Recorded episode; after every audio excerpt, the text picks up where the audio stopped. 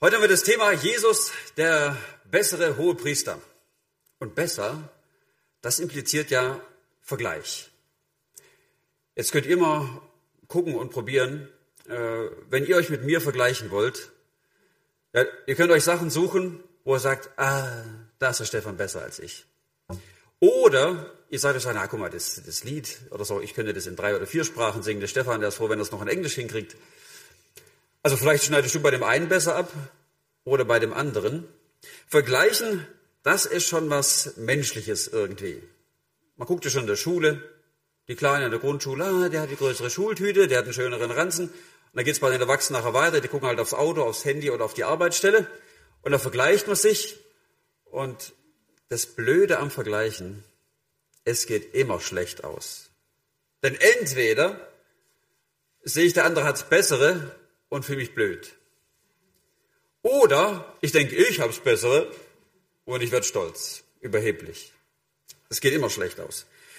Könnte man meinen, warum macht jetzt der Hebräerbriefschreiber diesen gravierenden Fehler und fängt an zu vergleichen, wo Vergleichen doch eigentlich was total Negatives ist? Also euch im Miteinander und im Alltag will ich ausdrücklich davor warnen, Vergleiche zu ziehen, wegen den beiden genannten Gründen. Es kann eigentlich nur schlecht ausgehen. Aber wir wollen gucken, warum es trotzdem Sinn macht für den Hebräerbriefschreiber, dass er eigentlich den ganzen Brief hindurch immer wieder Vergleiche nimmt und deutlich macht, was eigentlich gut ist und was besser ist. Vielleicht noch mal kurz einen Rückblick. Ihr habt ja schon einiges zum Hebräer auch gehört. Warum nimmt er dieses Thema besser? Jesus ist besser. Besser als Mose, besser als die Engel, besser als die Opfer, besser als der Hohepriester. Heute das Thema. Die Zielgruppe vom Hebräerbrief, die standen in der Gefahr. Wie der Name sagt, waren es ja Leute aus dem Judentum, die sich bekehrt haben, Christen geworden sind. Die standen in der Gefahr, zurückzufallen in ihren alten Opferdienst, nach Jerusalem zurückzugehen und wieder Opfer zu bringen. Warum? Weil die Christen verfolgt wurden.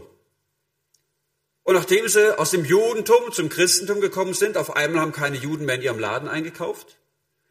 Auf einmal sind sie ausgeschlossen aus der Gemeinschaft. Denen ging das richtig schlecht. Teilweise an die Existenz.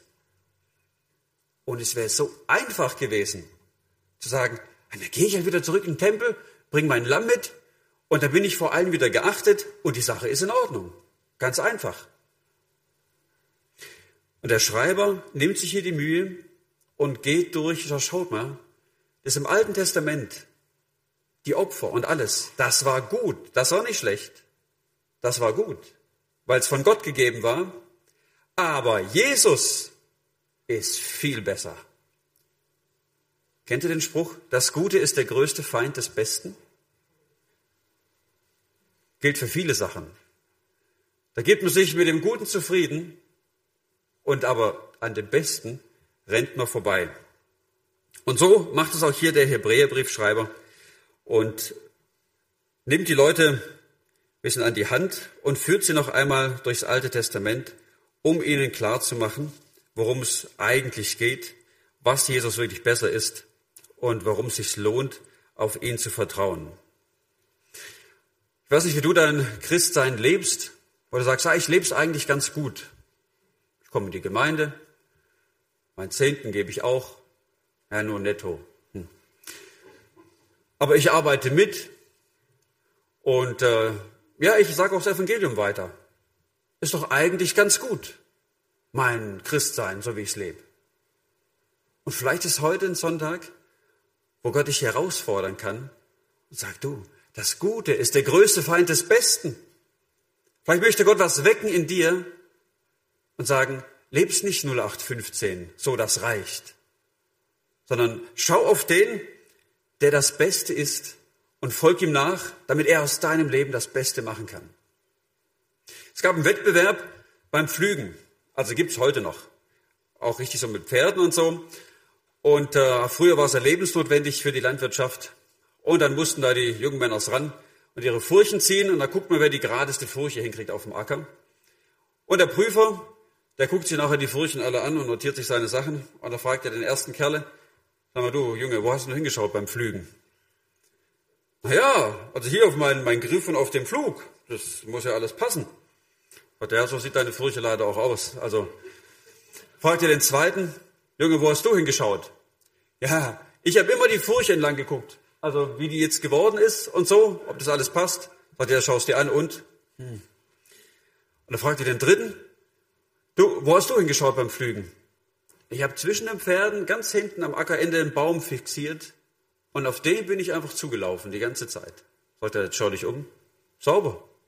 Schön gerade. Nicht auf die Hände geschaut, nicht auf die Furche geguckt, sondern nach vorne. Das ist ein Bild für uns, auf Jesus zu schauen. Ist vielleicht ganz gut, wenn ich gucke, oh, was mache ich gerade und wo stecke ich drin. Aber da komme ich vielleicht auch ins Vergleichen und sage, ach, der andere und so, wie auch immer. Sag ich, nee, wir wollen heute auf Jesus schauen und gucken, wie er uns helfen kann, in einer guten, geraden Weise wirklich das Beste zu leben, was Gott für uns vorbereitet hat. Und den Text, den wir uns gleich anschauen, der ist aufgeteilt in zwei Abschnitte. Einmal sehen wir Jesus, den Priesterdienst des Menschen und dann den Priesterdienst von Jesus, wie er das gemacht hat. Und wir fangen mit dem ersten an. Äh, Jesus, äh, der Priesterdienst vom hohen Priester. Und ich zeige euch, bevor wir den Text lesen, ein paar Bilder. Ich war in Israel während der Bibelschulzeit und da haben wir auch im Timnerpark die Stiftshütte besucht.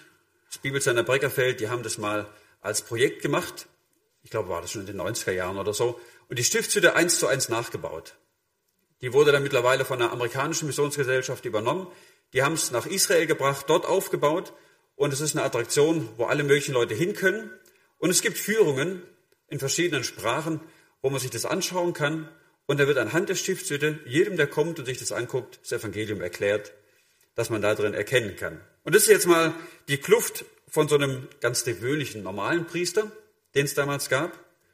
Und hier eben eine Nachbildung von dem Hohepriester.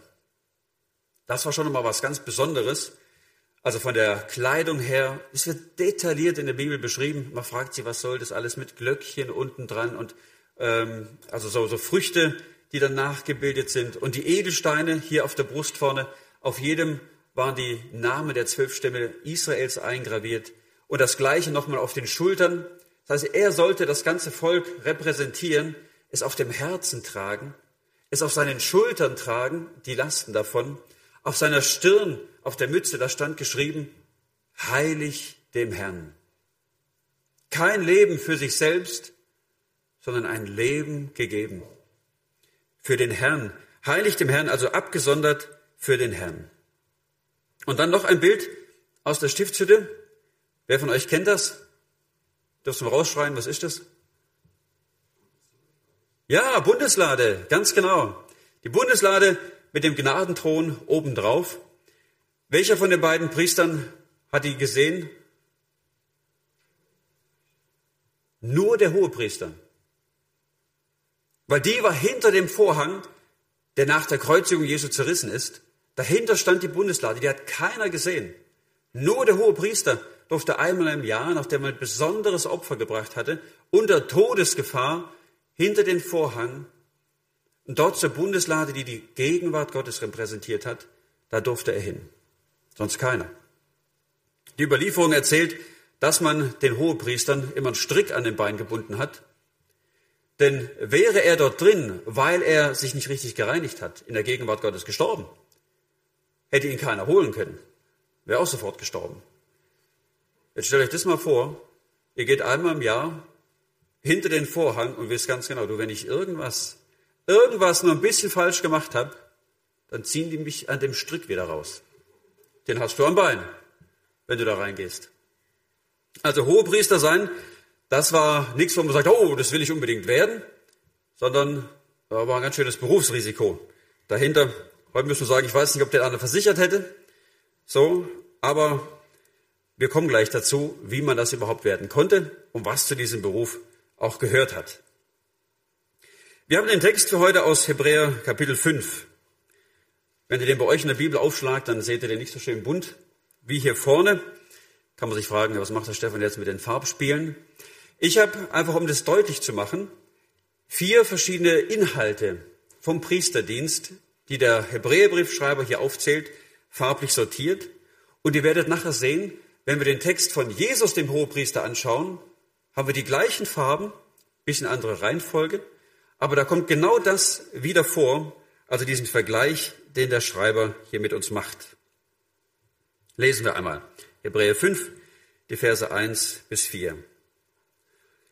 Denn jeder Hohepriester, der von den Menschen genommen wird, also hier sehen wir, es geht jetzt um den menschlichen von früher, der wird eingesetzt für die Menschen zum Dienst vor Gott, damit er Gaben und Opfer darbringe für die Sünden.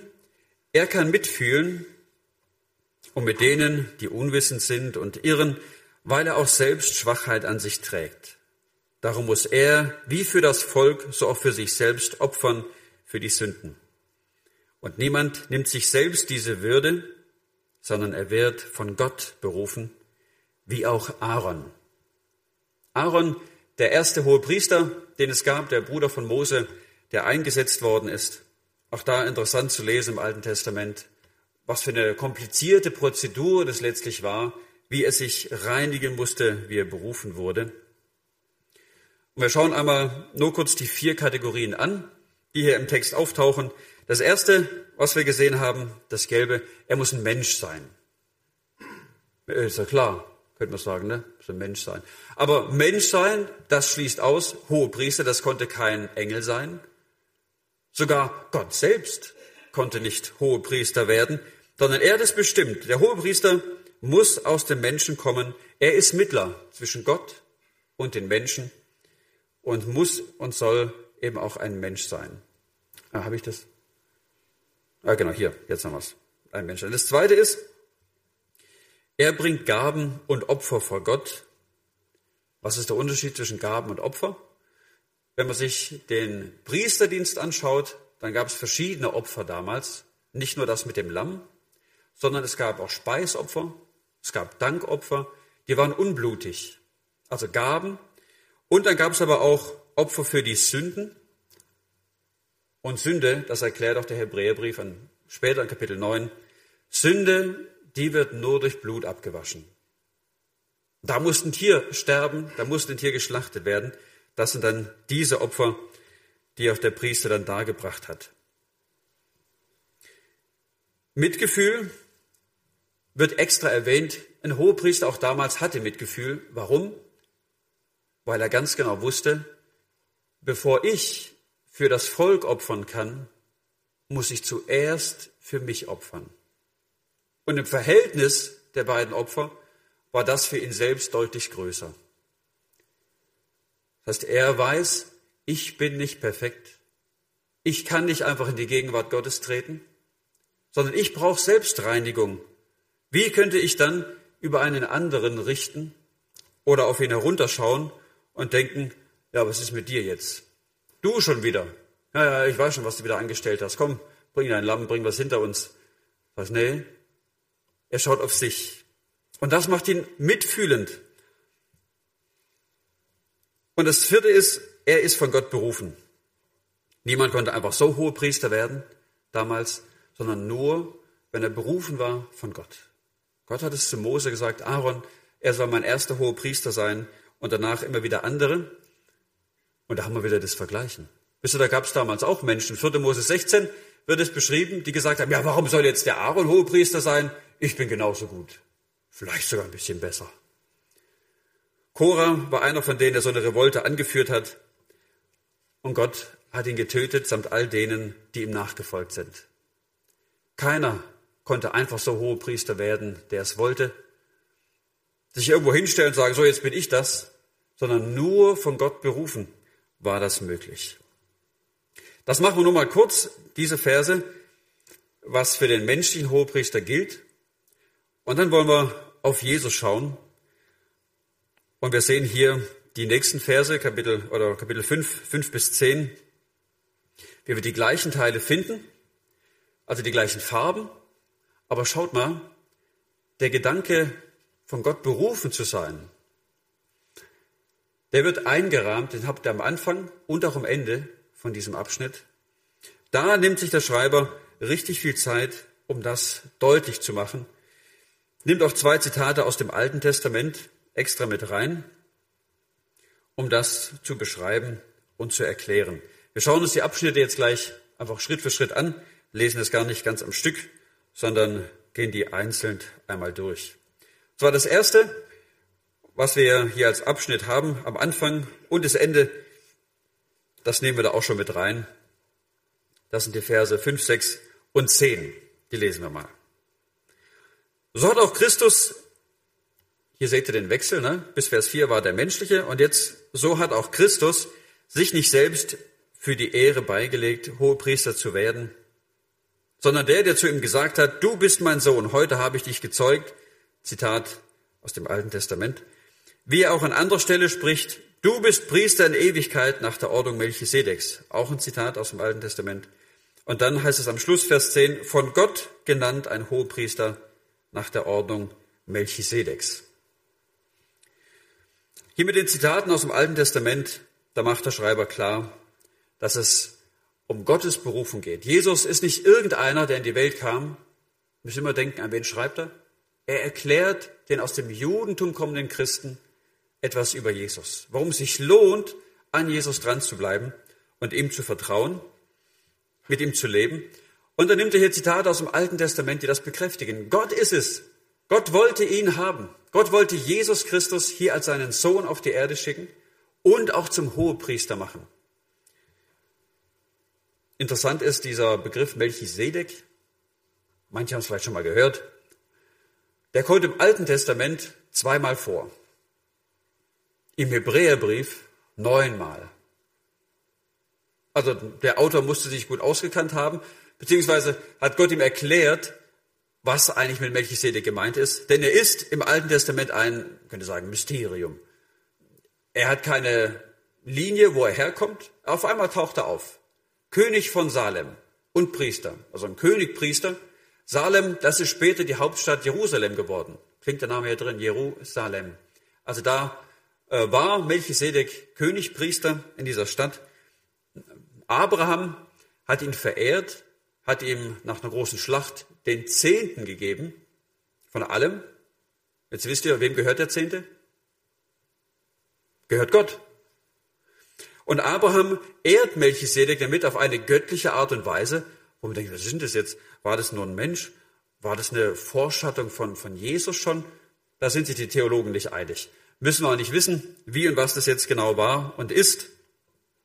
Wichtig ist nur, dass wir festhalten, er ist was Herausragendes, was Besonderes, was wir nicht ganz fassen können, ein Geheimnisträger, den der Hebräerbriefschreiber jetzt nimmt aus dem Alten Testament und erklärt es den Lesern heute, was es damit auf sich hat. Wichtig ist hier, dass wir, wenn wir jetzt Juden wären und wüssten, wie der hohe Priester berufen werden muss, dann würden wir nämlich über die Logik von dem Schreiber hier total stolpern. Denn war Jesus aus dem Stamm Levi? Nee. War er, also aus dem Stamm Levi kam eben auch Aaron und nur aus dem Geschlecht Aaron konnte der Hohepriester gewählt werden oder berufen werden. Später wurde er dann auch gewählt bei den Juden. Also Jesus konnte von seiner natürlichen Abstammung her niemals Hohepriester sein, weil er nicht aus dem Stamm Levi kam, sondern aus dem Stamm, ja genau, Juda und aus dem Geschlecht David. Richtig. Also das ging nicht. Und deswegen erklärt der Schreiber hier die Logik auch für die Juden, es war nicht die Ordnung Aarons, sondern die Ordnung Melchisedeks, die Jesus hier einhält und nach der er berufen ist. Das heißt, seine Berufung leuchtet deutlich stärker als die von einem gewöhnlichen Hohepriester aus dem Alten Testament. Jesus ist hier was Besonderes. Bei der Mitgliederversammlung, da hat der Uli Gaffner, der jetzt Präsident der GFC in der Schweiz ist, hat von seiner Berufung erzählt, wie es dazu kam, dass er jetzt in diesem Amt steht. Er ist weder als Pastor in der Schweiz tätig gewesen äh, oder war vorher angestellt, war berufstätig in der hohen Stellung und hatte einen guten Job. Und auf einmal, er sagte, vor einem Jahr hätte sich das nie träumen lassen, dass es dazu kommt, dass er in so eine Berufung eintreten würde, wie Gott Schritt für Schritt Dinge vorbereitet hat in seinem Leben. Erstmal, dass er überhaupt bereit war, dass sein Name auf der Wahlliste da landet. Und dann noch wurde das tatsächlich in der Vorwahl mit den meisten Stimmen abgegeben und denkt, wenn das jetzt wirklich wird, ich soll das werden, wie kann das denn sein? Hat es mit seiner Frau abgesprochen, sagte, ja, warum nicht? So, ne? Also wenn, wenn Gott es lenkt, sage ich, oh, schön. Wenn da so eine Bereitschaft da ist. Und er erzählte dann, wie Gott deutlich zu ihm gesprochen hat, als er auf die Arbeit gefahren ist, wie er ein Lied anhört. Ihr wisst, eine hohe Stellung, das heißt auch ein hohes Einkommen. Wenn ich hier aber nur noch bei der GFC angestellt bin, die kann keine Managergehälter oder sonst was Hohes zahlen. Und das heißt es, er sagte, dann hört er ein Lied am Anfang, das heißt Burn the Ships. Also verbrenn die Schiffe. Das, was hinter dir liegt, das fackel ab. Wenn Gott vor dir einen Ruf ausspricht, und vielleicht sind die Schiffe hinten prächtiger als all das, was du nach vorne sehen kannst, aber wenn Gott ruft, dann zählt das hinter dir nicht mehr. Sagte ganz interessant, das kam ihm erst später. Also die Gebäude, in denen er gearbeitet hat, die hatten Schiffsnamen. Titanic und noch irgendeinen anderen. Das passte ja wie die Faust aufs Auge, was Gott ihm da gesagt hat. Und wenn Gott ruft, wenn er dich ruft, dich gebrauchen will, vielleicht nicht in sowas ganz Tollem und Besonderem, so, sondern in etwas Einfachem, Dienst hier in der Gemeinde, vielleicht auch ein Dienst in einem Beruf, wo auch immer, eine Aufgabe, die er für dich hat. Manche beruft er in die Ehe, manche beruft er ins Alleinsein, manche zu Ältesten, andere in den Kinderdienst. Ganz egal. Aber wenn du merkst, Gott ruft dich, es ist das Beste, nachzugeben. Und vielleicht heißt es, hinter dir Sachen abzubrennen, sagen, okay, das war schön bis hier, ich danke Gott dafür und jetzt Gehe ich weiter in die Richtung, wo er das haben will? Da will ich dich ermutigen, von der Berufung Jesu auch zu schauen. Denn was hieß es denn für ihn, berufen zu werden als Hohepriester? Ein Hohepriester musste Mensch sein. Das schauen wir uns gleich an. Der König der Könige, Herr aller Herren, bricht seine Zelte im Himmel ab. Und die hohe Berufung Gottes führt ihn ganz runter auf die Erde. Jesus, er war ganz und gar Mensch. Das erklärt hier der Schreiber auch weiter in den nächsten Versen. Die schauen wir uns einmal an, Vers 7. Und er hat in den Tagen seines irdischen Lebens Bitten und Flehen mit lautem Schreien und mit Tränen vor den gebracht, der ihn aus dem Tod erretten konnte. Und er ist erhört worden, weil er Gott in Ehren hielt. Oder man könnte auch sagen, weil er Gott fürchtete. Wir denken hier an die Bedingung von dem Hohepriester. Er muss Mensch sein, ganz am Anfang. Und so ist auch Jesus Mensch geworden. Er musste seine Gottheit, beziehungsweise die Herrlichkeit seiner Gottheit. Er ist ja Gott geblieben auf der Erde. Deswegen konnte der Menschen ins Herz gucken, konnte Gedanken lesen, konnte Wunder tun und alles. Das konnte er nur, weil er Gott war. Also er blieb Gott, aber die Herrlichkeit, die hat er oben gelassen. Und er ist Mensch geworden hier auf der Erde. Aber der Beste, der heiligste, den es geben kann. Wenn wir das hier lesen, was Jesus betet, mit lautem Geschrei, mit Tränen, den Tod vor Augen, an welchen Platz denkt er dann? Gethsemane. Da hat er so gebetet. Da hat er gebetet und das sehen wir und der Hebräerbriefschreiber nimmt es hier als Beispiel seine Menschlichkeit. Das schaut euch Jesus an. Er war ganz Mensch. Auch mit der tiefen Not. Ich weiß nicht, wann du das letzte Mal geweint hast. Mit Tränen. Vielleicht versteckt, vielleicht hat dich keiner gesehen dabei. Aber die Not hat dich zusammengedrückt. Da sind wir Menschen, wo wir merken, ich komme an Grenzen. Ich kann und ich sehe nicht mehr weiter. Und Jesus kam auch hier an eine Grenze, wo er gemerkt hat, das, das geht jetzt an die Substanz und hat gebetet mit Tränen, mit Flehen.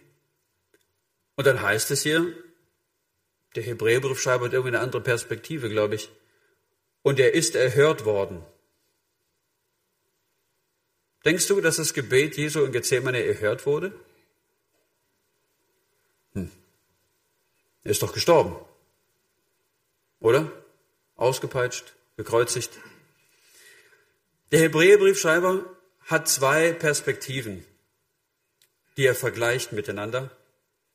Und immer wieder nimmt er diese unterschiedlichen. Einmal das Alte, also das Alte Testament mit den alten Opfern und dann Jesus. Er nimmt aber auch das Irdische und das Ewige und vergleicht das miteinander. Er nimmt das Zeitliche und das Ewige, das Unvollkommene und das Vollendete. Immer wieder stellt er Dinge gegenüber. Und hier auch diesen Vers, den müssen wir lesen aus der Ewigkeitsperspektive heraus. Und da sieht man das anders. Wenn ich nur denke, ja, Jesus, das Gebet wäre erhört worden, wenn er nicht gestorben wäre. Wäre elend für alle, die auf ihn gewartet und auf ihn gehofft haben. Das Gebet ist erhört worden aus dem Blick der Ewigkeit, wenn wir die Auferstehung sehen, wenn wir seinen Glaubensgehorsam sehen, wie er durchgegangen ist. Gehorsam war bis zum Tod.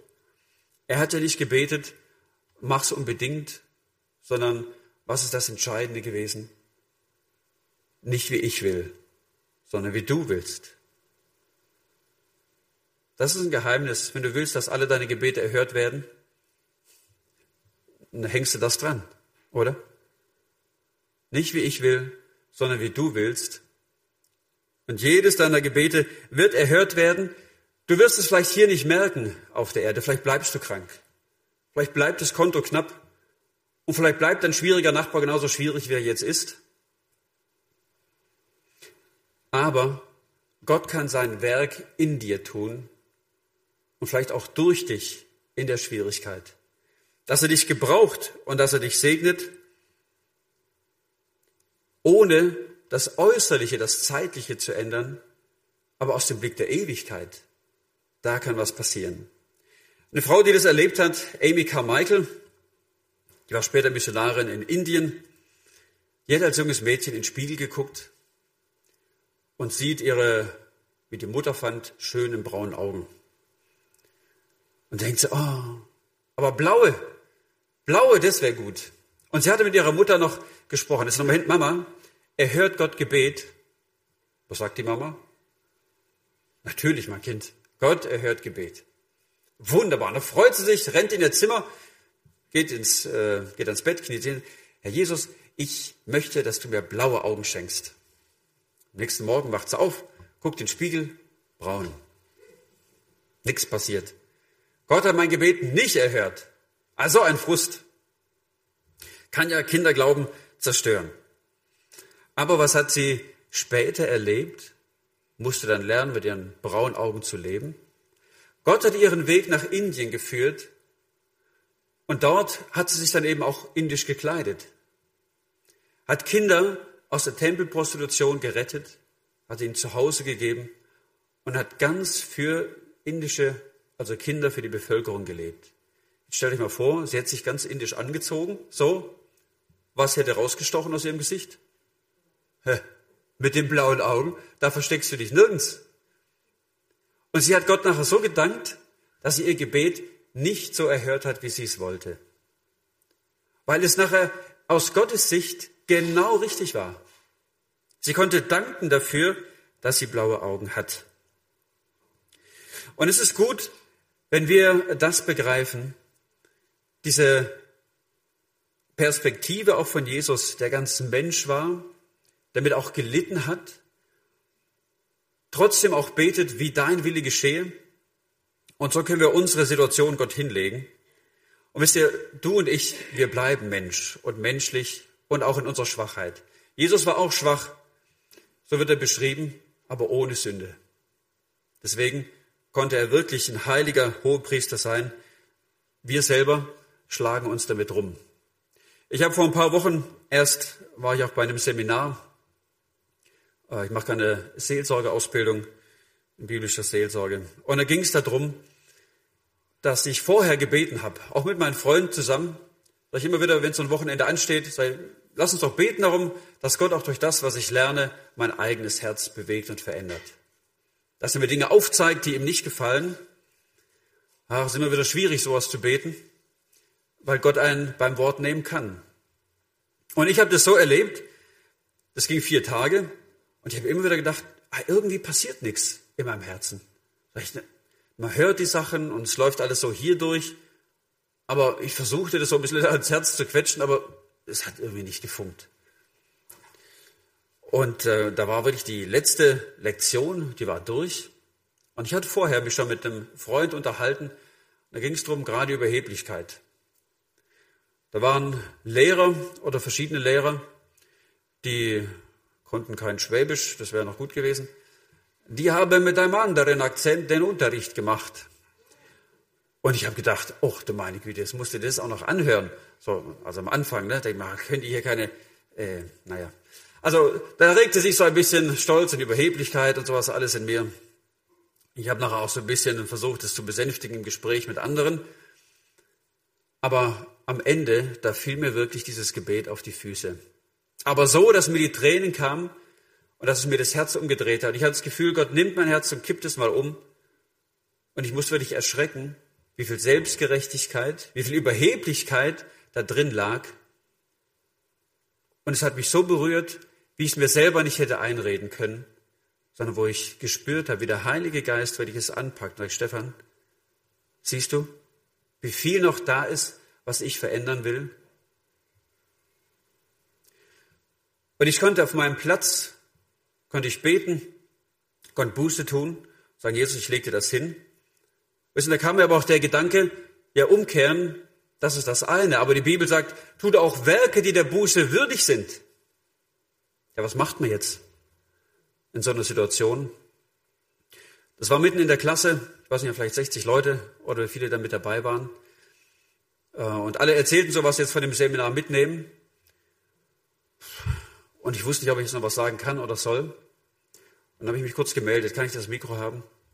Sag ich, ich kann gar nicht viel sagen. Ich war so, also die Stimme war völlig, völlig weg. Sag ich will nur kurz was, was klären. Gott hat äh, mir ins Herz gegriffen. Bin aufgestanden und zu diesem Lehrer hin, habe ihn in den Arm genommen und habe gesagt, ich liebe dich. Und das war ein Moment, die ganze Klasse, also die wussten ja nicht, was alles los ist, auch in mir. Heute immer einfach geklatscht, haben sich gefreut. Sag, oh toll, der Stefan mag den. Aber für mich, für mich war das echt ein, ein Bruch und eine Demütigung, das auszusprechen. Es geht nicht darum, zu vergleichen. Sage ich kann besser reden, also bin ich auch ein bisschen besser. Sage ich, nein, das will ich nicht, mich da über andere erheben. Viel lieber will ich beten, Jesus, pack du mir ins Herz und bewege und verändere das, was du willst. Und das Schöne ist, auf solche Gebete scheint Gott nur zu warten. Dass er das tun kann, zu seiner Zeit, da wo es ihm gefällt. Und da will ich dich ermutigen, auch zu beten. Vielleicht nicht um blaue Augen, sonst geht's ja wieder Amy Carmichael, sondern leg Gott vielmehr dein Herz hin. Dein Wille geschehe, dass er mit dir tun kann, was ihm gefällt. Das nächste, Jesus hat Mitgefühl. Wie zeigt sich das? Auch in seinem Dienst als Hohepriester. Erinnert euch, der menschliche Hohepriester, der hat Mitgefühl. Warum? Weil er selbst sündig ist und für sich selbst erstmal opfern muss. Und dann kommt der andere und kann auch seine Sünde bekennen.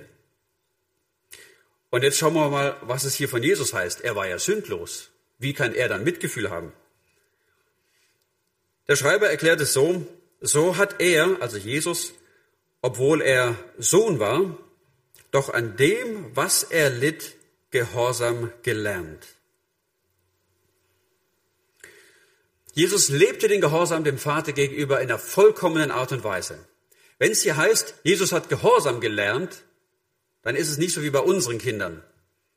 Ich weiß nicht, was du für Kinder hast äh, oder was du selber für eins warst, aber Unsere Kinder, die müssen Gehorsam lernen, weil sie ungehorsam sind von Natur aus.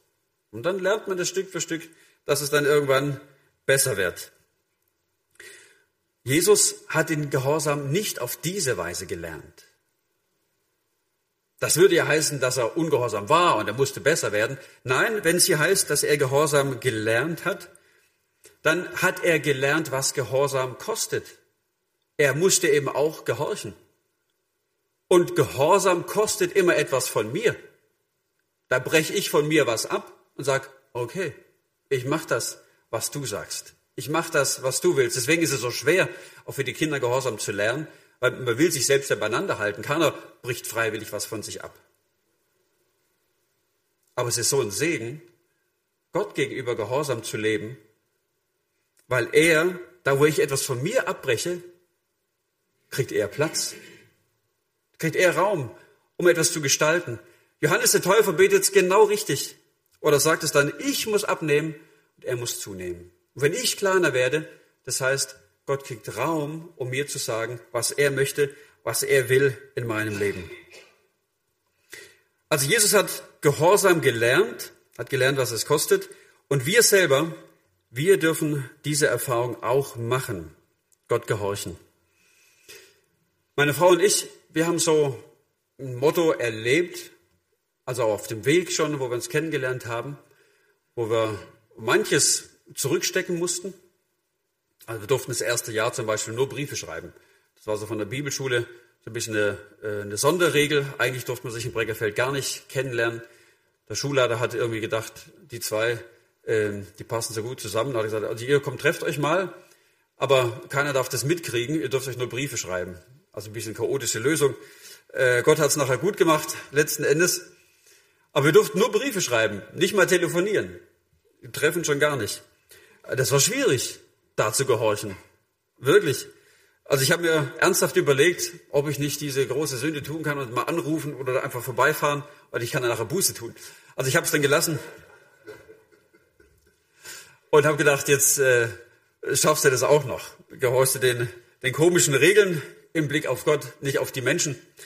Und Gott hat gesegnet, wirklich so viel Gutes. Ob das dann der Weg nach Reutling war oder auch jetzt nach oben in den Norden, in Itzehoe sein, der bereit oder die Bereitschaft zu gehorchen.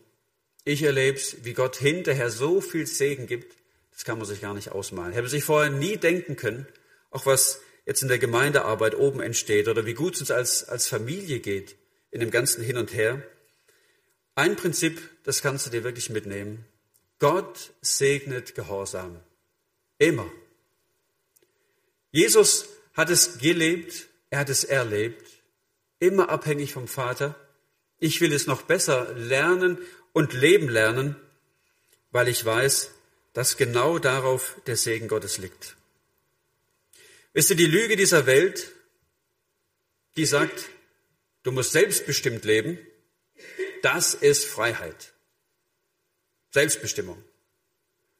Die Wahrheit aus dem Wort Gottes, die sagt, ordne dich Gott unter, lebe im Gehorsam, dann erlebst du Segen. Und wir müssen uns immer wieder entscheiden, was glaube ich? Den Lügen, die die Welt hier vorgibt und proklamiert?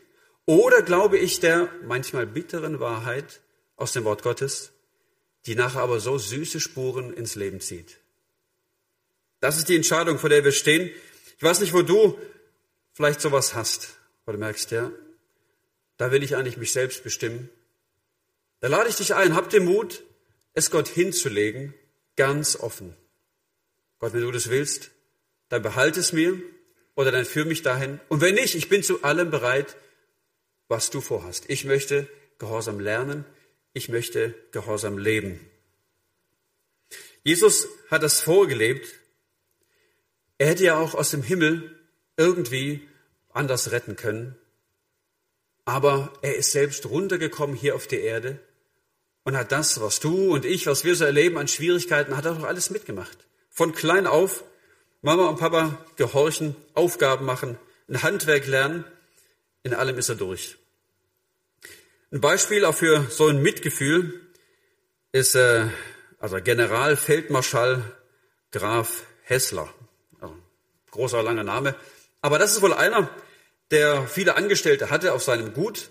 Und die Arbeiter in der Erntezeit, die kamen mal zu ihm und haben gesagt, also verehrter Graf, für das, was wir hier leisten müssen, brauchen wir ein höheres Gehalt.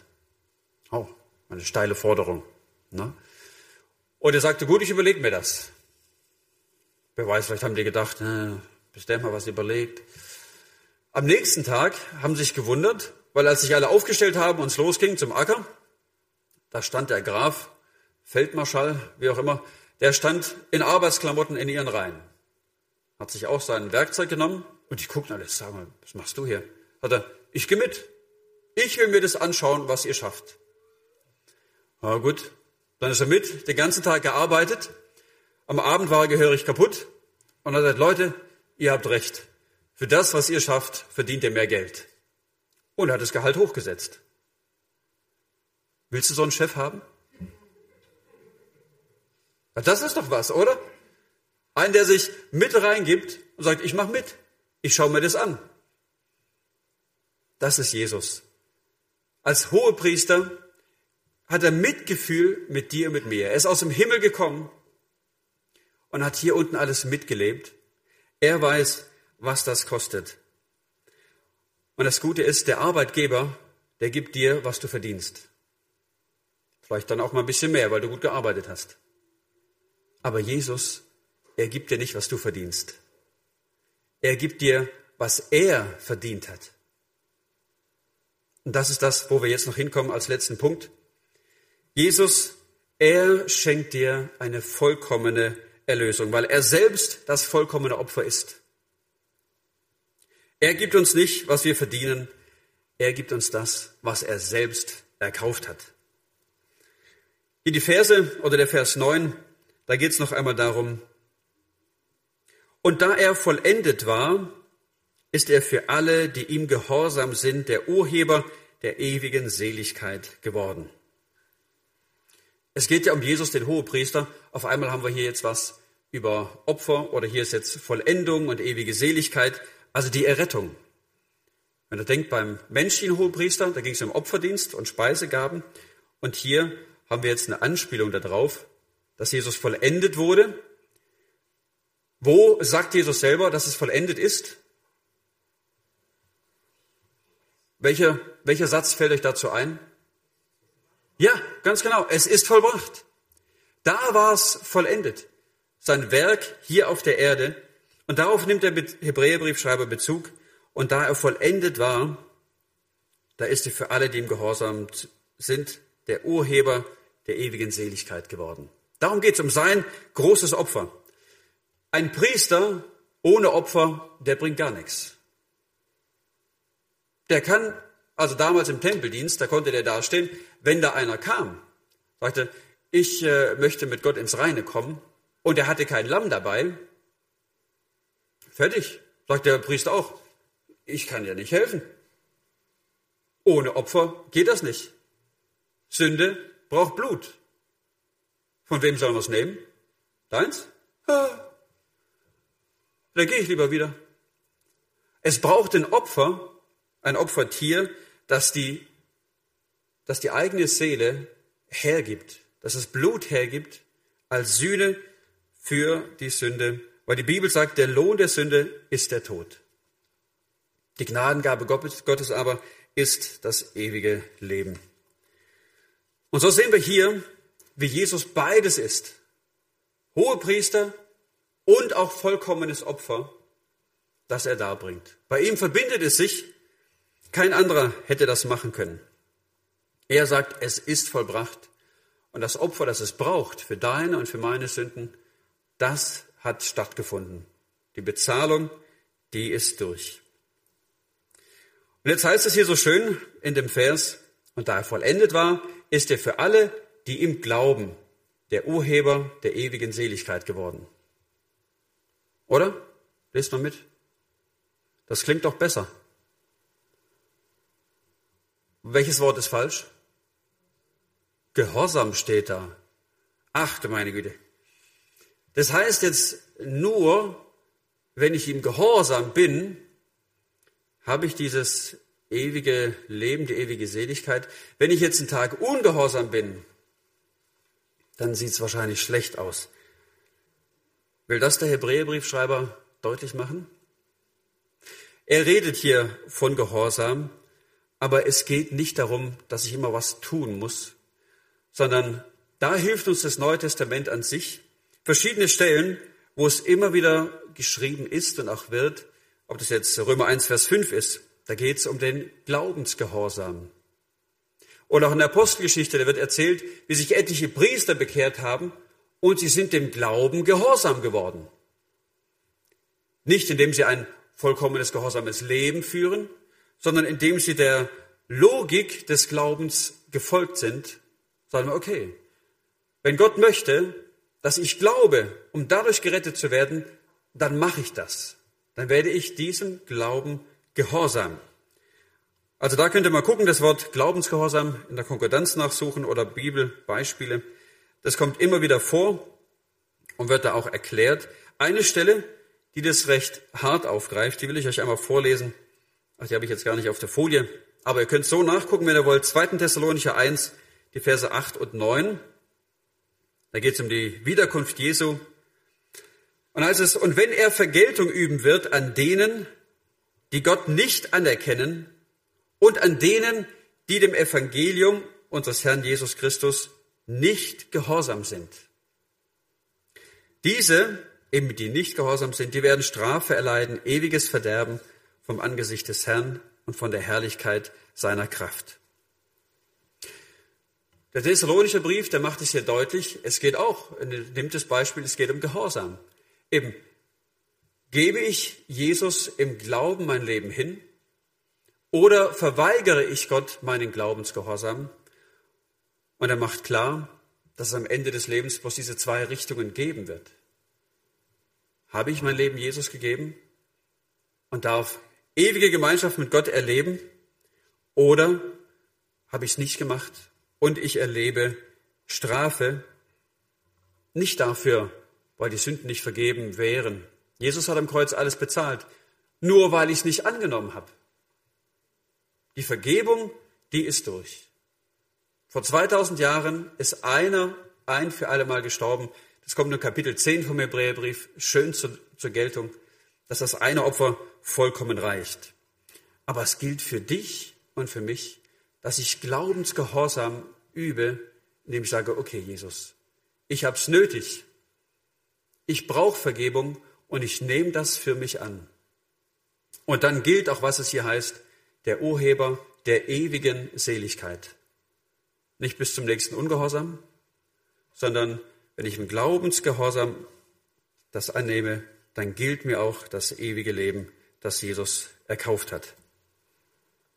Wenn wir das zusammenfassen, dann sehen wir, Jesus ist besser. Warum vergleicht der Schreiber das nochmal so? Weil er das Frühere, das gut war, mit dem Besseren, was Christus ist, vergleicht. Schaust du manchmal zurück, vielleicht hast du was in deinem früheren Leben, wo du sagst, ah, das war schon noch schön. Als ich noch nicht Jesus gehorchen musste, hm, konnte ich noch das und noch jenes. Hatte ich mehr für mich. Dieser Text, er möchte dich ermutigen, nicht zurückzuschauen. Auch nicht zurückzuschauen, zu gucken, kriege ich meine Furche irgendwie gerade auf mich selber gucken, sondern er ermutigt uns, auf Jesus zu schauen. Und dann ist der Glaube nicht mehr ein Korsett, das mich einengt. Ach, jetzt darf ich das nicht. Und das wollte ich eigentlich auch. Früher war das viel einfacher. Wenn ich so denke und so lebe, da fehlt mir die Dankbarkeit, geht mir die Freude verloren. Glauben, Leben, das wird richtig schwierig. Aber wenn ich auf Jesus schaue, Sag Jesus, was hast du nicht alles getan für mich? Was hast du nicht alles zurückgelassen, um es mir zu schenken? Ich will gerne dir nachfolgen. Ich bin bereit, dir zu gehorchen. Ich lasse das Alte hinter mir. Auch das Schöne, was ich mir vielleicht erträumen würde, wo ich sage, ah, das wäre noch tolles Leben im Leben, das will ich eigentlich noch erreichen. Jesus, dein Wille geschehe. Ich leg's dir hin. Du kannst mit mir machen, was du willst. Und das ist echte Freiheit. Nicht selbstbestimmt leben, sondern sagen, Jesus, ich schaue auf dich, du sollst bestimmen und regieren dürfen. Das wird ein Leben sein in Freiheit und in Freude, wie es dir nur Jesus schenken kann. Amen.